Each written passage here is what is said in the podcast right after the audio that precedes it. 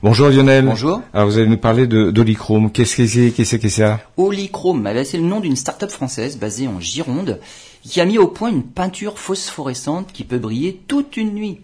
Le maire de Pessac, très enthousiaste, a même équipé 2 km de pistes cyclables et même en sous-bois, la piste cyclable se transforme en chemin lumineux. La peinture contient des pigments chimiques qui absorbent la lumière du soleil dans la journée et qui peuvent éclairer la nuit pendant 10 heures. On voit ainsi se dessiner la route jusqu'à 50 mètres ou même 100 mètres, 100 mètres plus loin qu'avec une, signalisation traditionnelle. La peinture est actuellement en cours d'homologation pour une utilisation dans le marquage routier. Le prix du litre de cette peinture est bien évidemment plus élevé que celui de la peinture blanche habituelle, mais si on veut comparer, il faut également prendre en compte les infrastructures nécessaires pour un éclairage nocturne, les lampadaires, les câblages et l'électricité, finalement autant de choses qui deviennent inutiles avec cette peinture phosphorescente.